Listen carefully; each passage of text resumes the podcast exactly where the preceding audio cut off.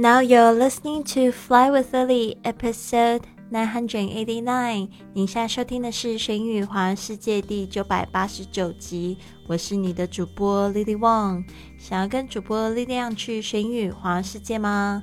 那就别忘了关注我的公众微信账号是贵旅特，贵是贵重的贵，旅行的旅，特别的特。还有我的 FB 粉丝页是 Fly with Lily，就是要给你一个不一样的旅行。好的，那今天这一集节目呢，我们要讲的是汤品，各种各式各样的汤，呃，就是可能就是你在国内呃比较看不到的，然后就是国外他们常喝的汤。我觉得他们这个国内好像比较喜欢喝清汤，那国外都喜欢喝这种浓汤哦。我这个是我发现的，当然他们有一些清汤，但是浓汤会是比较受欢迎。这个这个浓汤就是有加奶油啊。然后非常浓稠，很多淀粉在里面。好的，但是也很好喝哦。嗯，我们来看一下，今天要教的是二四六八八种不同的汤。第一种是 lentil soup Lentil soup，扁豆汤，lentil soup。这个 lentil 就是有点像我们的这个绿豆，但是它比较扁，然后也非常受欢迎。Next one, cauliflower soup. Cauliflower soup 是白花椰菜汤。Cauliflower soup 就是跟青花菜菜很像的，但是是白色的花的这种花椰菜汤，也非常好，就常会拿来做这个奶油浓汤。Next one is asparagus soup. Asparagus soup 芦笋汤。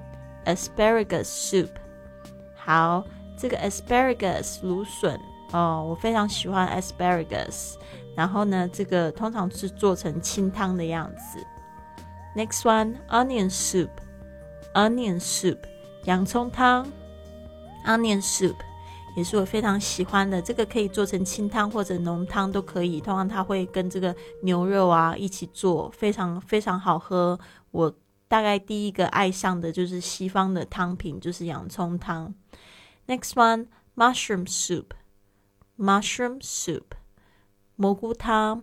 Mushroom soup，这蘑菇汤呢，大部分都是做这个浓汤比较多，跟奶油一起。那这个蘑菇呢，就是白色的那种香菇哦。Mushroom soup. Next one, carrot soup. Carrot soup，胡萝卜汤。Carrot soup，那这个胡萝卜呢，就是这种红萝卜啊，然后。它有可能做成清的，也有比较有可能是做成浓汤里面的其中一个配料。Next one, oyster soup. Oyster soup，这个是牡蛎汤。Oyster soup，这个牡蛎啊是非常高级的，对吧？这种海鲜啊，通常都是做成浓汤。Next one, cabbage soup. Cabbage soup，高丽菜汤。Cabbage soup。哦，这个应该是做成清汤吧？这个好像这个我们在学校吃的这种午餐啊，好像也常会做这个高丽菜汤，因为很简单嘛。好的，那就是这几种汤类哦。我真的非常喜欢喝汤哦，尤其是冬天的时候，夏天也很喜欢喝汤。其实我现在最想念就是这种火锅，在这边就不太好吃火锅啊，因为火锅这边是。这种奢侈品哦，吃一次火锅就要花到三十欧，加上饮料三十欧就不见了。三十欧大概是人民币一百八十块的这种概念哦。好的，我们再复习一下：lentil soup（ 扁豆汤）、cauliflower soup（ 白花椰菜汤）、asparagus soup（ 芦笋汤）、onion soup（ 洋葱汤）、mushroom soup（ 蘑菇汤）。Carrot soup，胡萝卜汤；oyster soup，牡蛎汤；cabbage soup，高丽菜汤。哦，会教你这么多的原因，就是说，希望你下次在点汤的时候，你可以点到你认识的，而不是说像你就什么都不懂，然后就只好就是摸彩或者是碰运气，对吧？所以，如果你认识几个字的时候，还是挺有成就感。好的，接下来呢，送给大家这一句格言：Don't waste life in doubts and fears.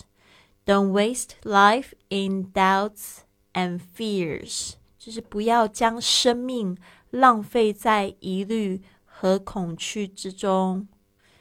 Don't waste life in doubts and fears。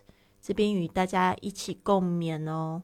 哦，就是我明天接着要有这个三天的小旅行，呃，我决定了，我就是订了这订好机票，然后到这个北部的 Santander，就是这个在西班牙北部的一个城市，海滨城市。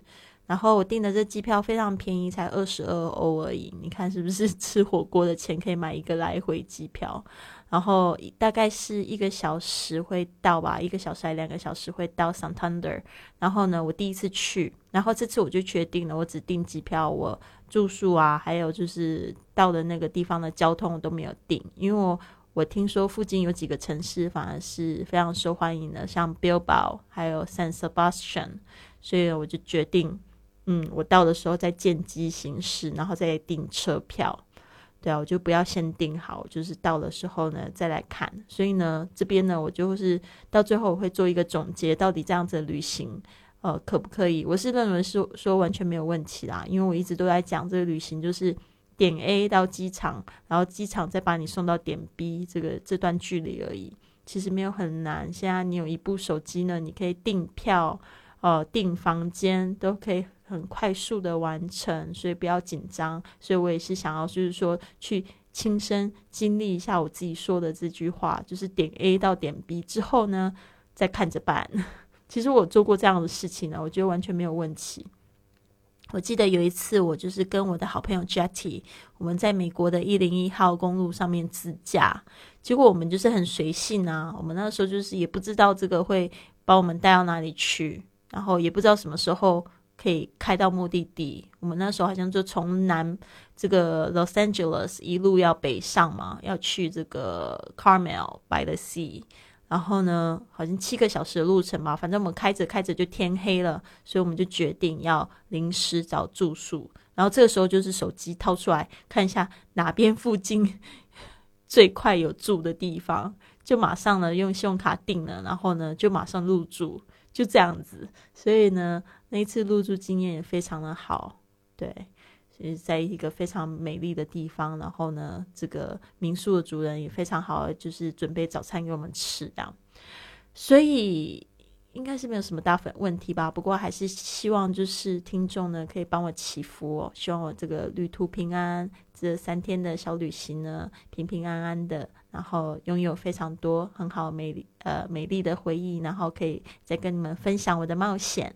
好的，希望你们有一个非常棒的一天。然后呢，不好意思哦，这个号码有点错误，因为我后来才发现我竟然忘记录八百八十九集，不是八百八十九集，九百八十九集，所以我得要补录这一集。到时候呢，我把这个顺序调到前面去。好，希望你呃不要太介意。好的，就这样子，拜拜。